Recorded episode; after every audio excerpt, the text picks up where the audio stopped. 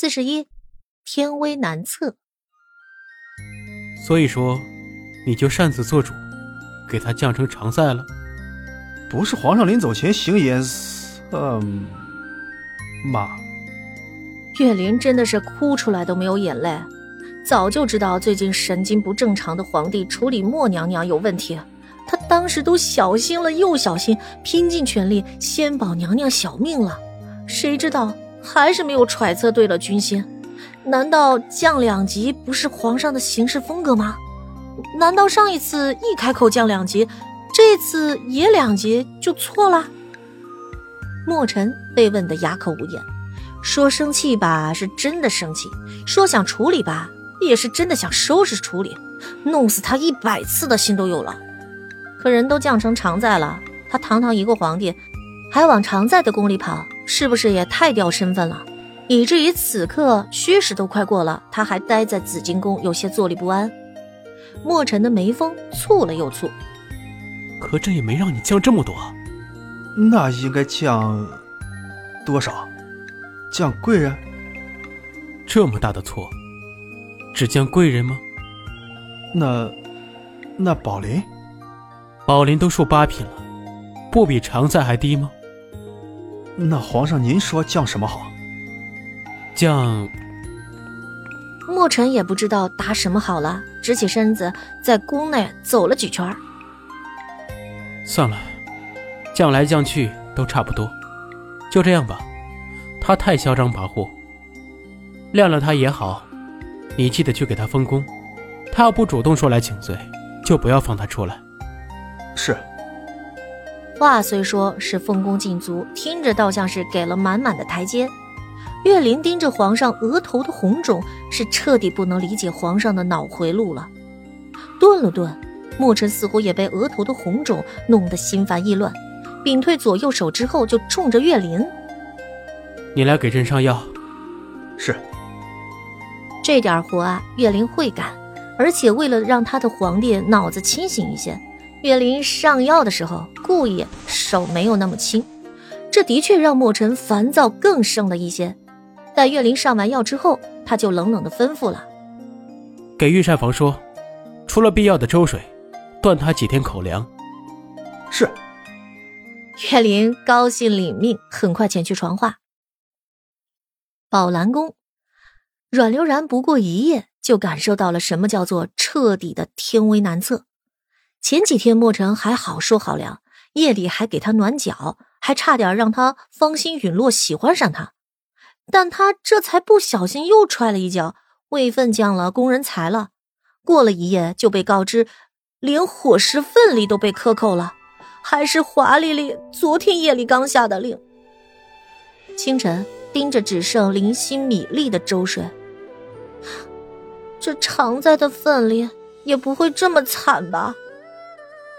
送饭的小工人看阮流然的笑，差点没笑死。这个工人啊，捂着嘴，捏着嗓子：“哎呀，那咱家怎么知道啊？”反正是皇上亲自下的令，我们御膳房的夏总管亲自把关，连米粒儿的数量都是夏总管拿汤勺一粒粒的漏出来的，保证不会有违皇恩。娘娘，您还是安心吃了吧，因为午膳的量不见得比早膳更多。哎呀妈！阮流然真的要气死了，要不是莫青已经回去，他真的想把他的狗头给拧回来，压着脖子让他看一看自己的伙食，让他亲眼看看自己的遭遇。这是皇帝的动心吗？嗯，这是吗？难为他昨天晚上还被莫青的最后一句话给鼓舞了一下，觉得还能对皇帝抱点希望。可以这一刻啊，阮流然只想说，他要是还信莫青的鬼话，他就是狗。还我虐他呢，别的我还没有虐到他，他先把我虐得要死要活了。这气呀，闷闷的，将汤碗抱在怀里。放心，别的娘娘们发脾气、甩碗砸饭的剧情不会在我这里上演。我知道怎么活着下去，留得青山在，不怕没柴烧。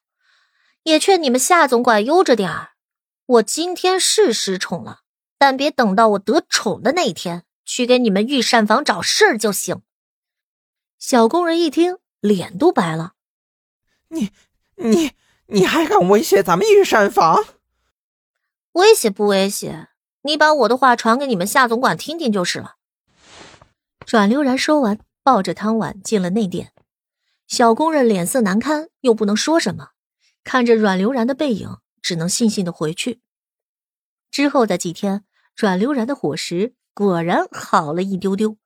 虽然没有违反墨尘的命令，给他其他的饭食，但到底米粒的数量一直在增加了。除了没有油水，不过没事。阮流然这种天生地养的性子，不给油水就勒紧腰带当减肥了嘛。解决了饭食的问题。失宠的阮流然也要解决自己在皇宫里的精神层面的问题。难得墨尘没有变态的将林淑仪、周修仪也禁足，大家现在已经成了好姐妹。阮流然落难之际还坚持帮忙给林淑仪送了信，这一个举动感动了林淑仪，也给了周修仪无边的信心。